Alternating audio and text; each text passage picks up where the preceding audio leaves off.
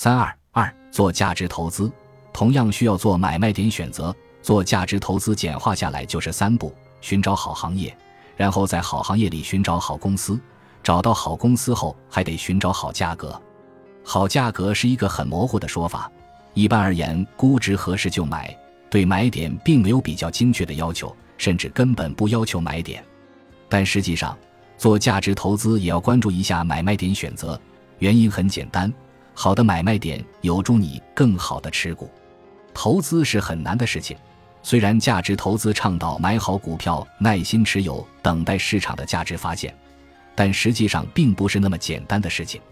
比如你买进去后就一直在下跌，你会怀疑股票是不是真的优秀，是不是经营出了什么问题了，自己对于公司的分析有没有错，股价还能不能起来，该割肉还是补仓？这些问题看似很容易，但一旦是真金白银买入的。尤其重仓操作的时候，这些问题就是非常难的问题了。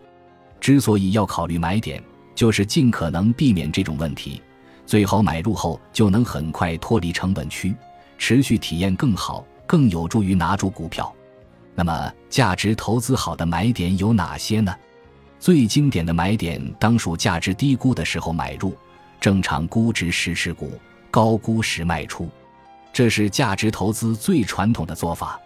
股价低于股票内在价值的时候，就是被低估了。因为长远看，价格终将回归价值，所以低估的时候买入就是安全的。巴菲特和他的老师以及巴菲特的追随者都是这么做的，这个也毫无疑问是不错的方法。只是这个方法有两个问题：一方面，假如买入后就下跌，还是避免不了持股体验不好的问题；另一方面，要等来低估的时点可能要好久，而且不知道什么时候能等来。遭遇突发性事件利空时买入，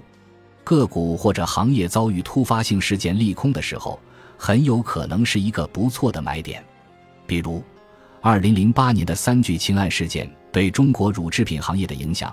事后看就是一个非常好的投资机会。另外，二零一三年的塑化剂风波导致白酒板块集体腰斩，后面也都是起来了。不过，这种事件性的利空要注意是行业的问题还是个股的问题。另外，影响是不是永久性的，能不能改进，以及有没有造成重大的人员伤亡等。行业性的问题又不会造成永久性的伤害，也没有重大的人员伤害，行业集体受创后，长期来看对行业龙头反而是好事情。业绩出现拐点时是买点。当行业和个股出现明显的业绩拐点的时候，尤其是行业整体景气度提升的情况下，就是一个不错的买点。比如，二零一三年白酒行业出现了塑化剂风波，市场都觉得白酒的业绩不行了。没想到二零一四年业绩反而非常亮眼，市场存在非常大的预期差，可以说是一个业绩拐点。于是后面两年白酒行业走出了一波大行情。甚至二零一五年熊市的时候也没怎么跌。当行业集体出现业绩拐点的时候，往往是一个非常不错的买点。大盘系统性风险导致个股超跌的时候买入。有时候由于市场遭遇突发性利空消息，市场会在短时间内遭到猛烈打压，导致短期内很多优秀股票超跌。如果确认个股的下跌是由系统性风险导致，个股又处于明显低估状态，或者是此时的价格在市场正常的时候是不可能有的，那就可以大胆介入，等待市场恢复理性。比如，二零一八年的时候，市场担心中国经济会受影响，因此恐慌下跌，很多优秀股票短期内普遍下跌百分之三十以上。但其实仔细分析，很多股票受此影响不大，甚至会受益于这个过程，这就是一个很好的买点。后面两年很多个股都创新高了。上面几种方法都是基于市场的变化，依据个股的基本面和股价之间的关系进行决策的。还有一种方法，则是根据技术面来选择买点，在个股回落到重要均线的时候买入，比如在三十日均线、六十日、一百二十日和二百五十日均线处买入。但这种就一定要注意了，必须标的是公认的白马股。公司也没有什么业绩造假之类的传闻，大白马之所以回落到重要均线，肯定有各种原因，但只要不是业绩造假，后续一般都有机会起来。当然了，大家要注意的是，选择买点也只是为了让持股体验更好，没有谁也没有什么办法能保证一定能买在最低点。所以，只要确认标的属于很安全的投资品种，就可以出手了。为了避免全仓进去被套，持股体验不好，可以逐步分仓建仓，也就是定投。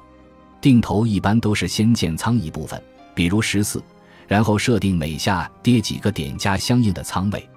不过，定投也有不好的地方，就是有可能才建仓一部分，但是个股马上就拉上去了，不得已去追加仓位，导致建仓成本升高了。甚至不敢加仓，导致错过大牛股。不过大家要明白，关注买点是希望可以持股体验更好。任何的方法都一定会有这样或者那样的缺陷，没有百分之百完美的方法。所以，不要过度沉迷于寻找更好的方法、更精确的点位上。要知道，资本市场天生就具有不确定性，所以更应该追求的是模糊的准确，而不是精准的错误。只要从基本面上确定你投资的标的具有比较强的确定性，那么该买就买，切忌本末倒置。对于价值投资者来说，买点更应该是一个面，而不应该是一个点。